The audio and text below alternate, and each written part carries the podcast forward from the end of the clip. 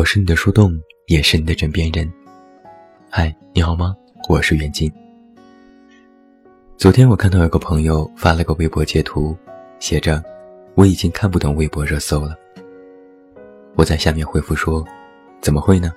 你可是苗根正红的九零后啊。”他回复说：“是老帮菜。”一时间，我觉得他在骂我。不过，我倒是对他这句话颇有同感。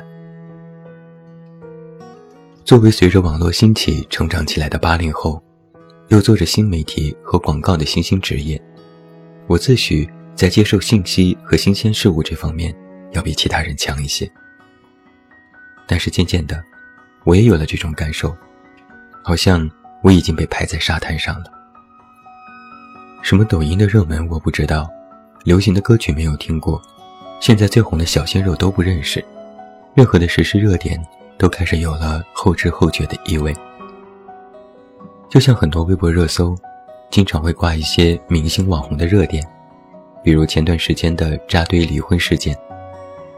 我发现，我根本不认识这些人，然后又去补功课，了解这个人是谁，事情的过程是怎样的。而在这个时候，网络上早就已经挤满了吃瓜群众。各大公号都推送了相关的热点文章，我却还是一脸懵逼，他们到底是谁呀？这样的事情发生过不是一次两次了。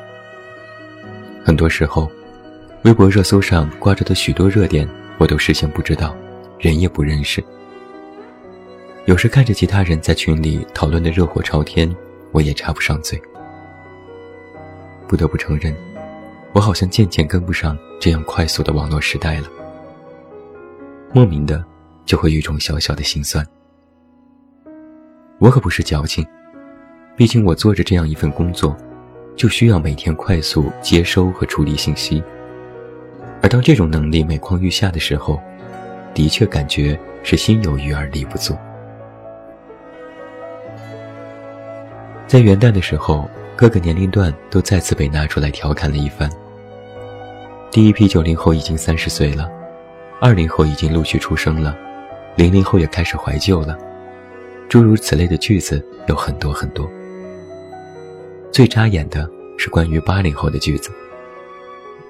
曾经以为最扎心的句子，无非也就是八零后被拍在沙滩上了，而现在却改成了八零后已经无人问津了，这才是真正的扎心啊！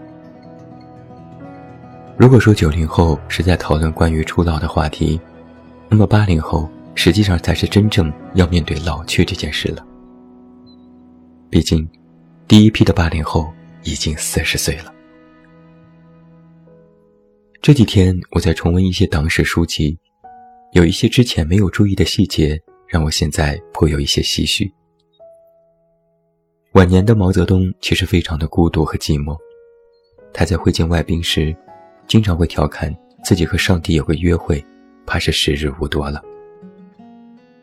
周恩来总理在患癌症后，也曾对身边的工作人员说：“我得病了，治不好，这些都是不以人的意志为转移的。”这些话之前我都只是一看而过，如今再看，却微微动容了。人的年龄、岁月的侵蚀、身体的退化，逐渐老去。这些，都是不以人的意志为转移的。哪怕是曾经在呼风唤雨的人物，到了晚年都免不了有几分孤苦，更何况是我们这些芸芸众生。时间就是这么残酷，不以人的意志为转移。自古以来，有多少帝王将相渴望能够延年益寿，甚至渴望长生不老，到头来。都不过是一场痴梦。之前综艺节目《我就是演员》里，刘晓庆又一次在舞台上扮演晚年的武则天。有一段新的情节，她退位之后，害怕自己的衰老，重振精神，要打一场新的战役，对手就是时间。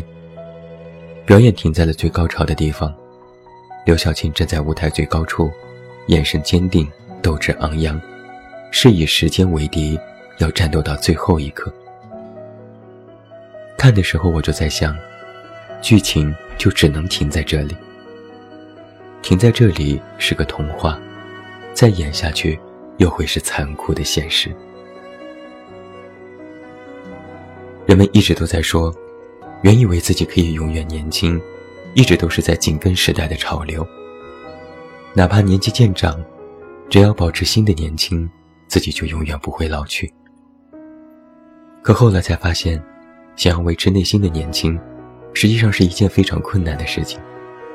它比其他任何事情都难，因为稍有松懈，内心的衰老速度要远远超过自己的想象。稍不留意，就会马上被整个时代抽离出来。你曾经执念的位置会马上被取代。彼时可能还无知无觉，一旦发现，却又为时已晚。最近让我觉得有些卑微的，正如刚才所说的，八零后已经无人问津了。我经常会在网上看各种大数据，标题都是以九零后为开头。我现在写的文章，大部分都瞄准了九零后人群。人们都说九零后的成家立业不易。都说九零后已经当爹当妈，都说九零后面对的种种压力，而八零后已经渐渐的被人们遗忘，被越来越少的提起。只要提起，也只是轻微带过。我们八零后一代人的生活、婚姻、家庭等等，好像已经不再成为了人们关注的焦点。我经常会自嘲，九零后的孩子都已经会打酱油了，身为八零后的我。却还连个对象都没有，暴风雨哭泣。大家也都只是笑笑，习以为常。或许呀，再过一些年，九零后也会有我此刻如出一辙的感受。到那时，人们更多讨论的是零零后、一零后，甚至二零后。九零后的生活，大家也已经不再关心，或者也是习以为常。当一代代人从时间的浪潮上退下来，回归家庭，生儿育女，那么新的潮头就会被更加年轻的一代占领。当网络的话语权开始进行权力下移和年龄意味时，更加新鲜和紧跟时代的话题又会成为新的讨论潮水。而那些褪去潮水的我们，就会产生一种廉颇老矣的悲壮感。有时我会偷偷围观一下同学群的聊天，就会明显感觉到这些年大家状态的逐渐改变。曾经人们都在说年轻人的事情，讨论一些热点，约着出来聚会，然后明里暗里的显摆和较劲，必须要摆出一副你过得好，但我过得比你还要好的姿态。每个人都在群里发各种表情包，说一些有的没的。后来。群里的讨论就变成了谁最近结婚了，谁最近买房了，谁最近生孩子了，谁最近生二胎了。讨论的话题也变成了小孩子的疾病防治，哪里的早教性价比高，换尿布的十种方法。再后来，同学群开始冷静下来了。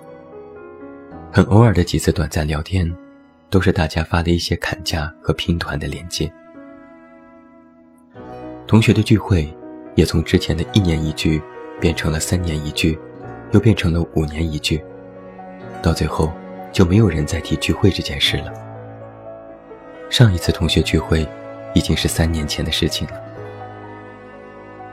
有人给我发了聚会时大家的合影，我猛然发现，除去曾经几个特别要好的同学，剩下的人我几乎都不认识了。同学提醒我他们叫什么名字，我绞尽脑汁，依然是没有一点印象。在哀怨自己记忆力差的同时，我也在微微吃惊。原来，曾经学生时代的记忆，已经非常明显的褪去和消亡了。看着照片里那些同学一个个的发福，脸上都已经明显带有了中年人的痕迹。我一边调侃。一边心里微微有些惶恐。一段时间，我连照镜子的次数都开始多了起来。我有些害怕自己也变成那样的中年模样。我运动、护肤、保养、医美，想要留住身体和脸孔的年轻。我甚至悄咪咪地修改了各种社交网站的年龄，把年龄设置在了三十岁以下。甚至在绿洲 APP 里，我堂而皇之地标注自己是九零后。还有读者问我，远近怎么变成九零后了？我回答说，为了装逼。实际上我心里非常清楚，我这么做无非是自欺欺人。哪怕照片里把自己美颜的再年轻，哪怕我再打扮的娇嫩和时尚，其实我内心的年龄感，已经和同龄人无异了。有一些读者曾经问过我。你害怕老这件事吗？坦白说，我并不怕，但我也不想，因为一旦要面对老去这件事，你就必须睁大眼睛去再度审视，甚至是直面现实。看着相机里自己已经松弛下垂的皮肤，看着身边人一个个结婚生子，看着朋友的孩子都已经上了小学，看着每个人。都已经接受了自己步入中年的现实，我实在是没有办法再把年龄作为可以继续任性的借口。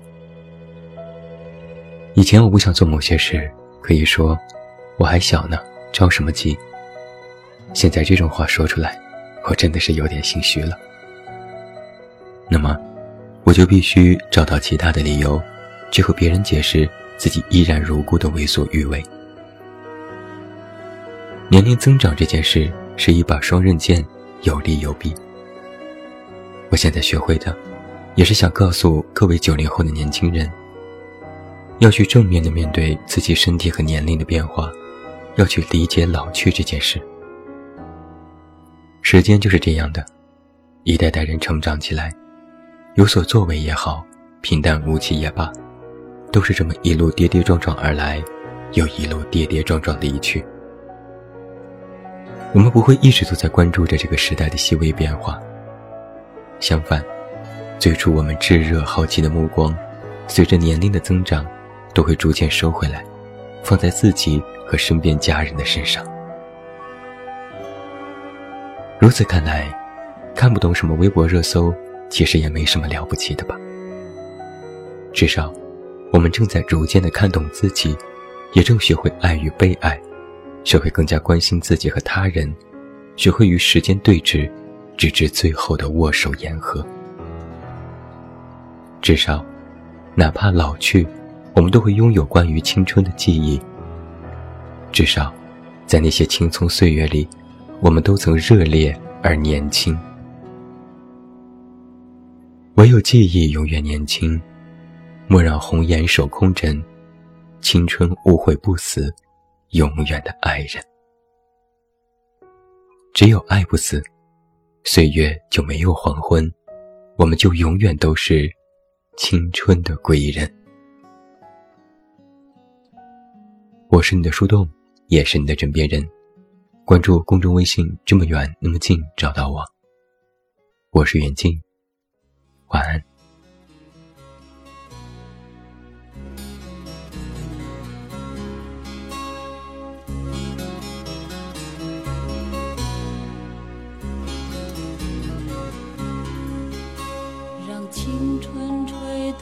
你的长发，让它牵引你的梦。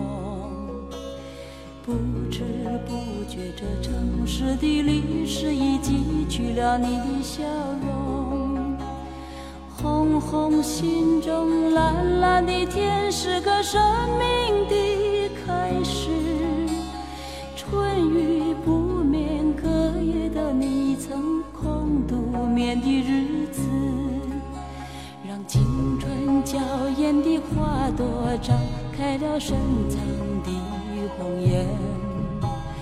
飞去飞来的满天的飞絮，是幻想你的笑脸。秋来春去红尘中，谁在诉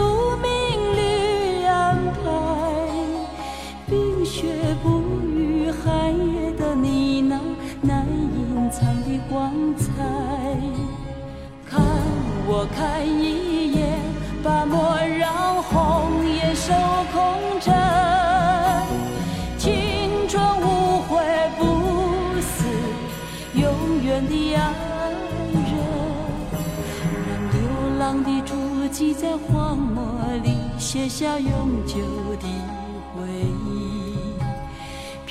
去飘来的笔迹，是深藏的激情，你的心语。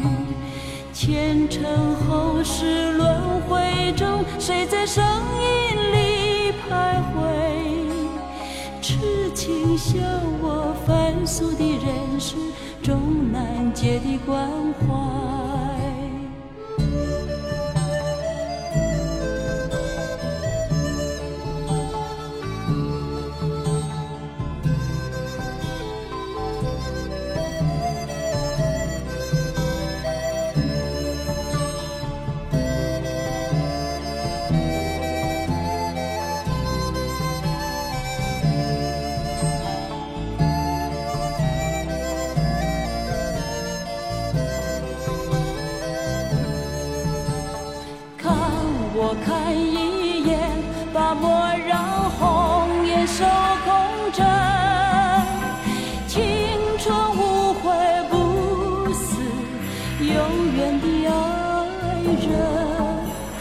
青春吹动了你的长发，让它牵引你的梦。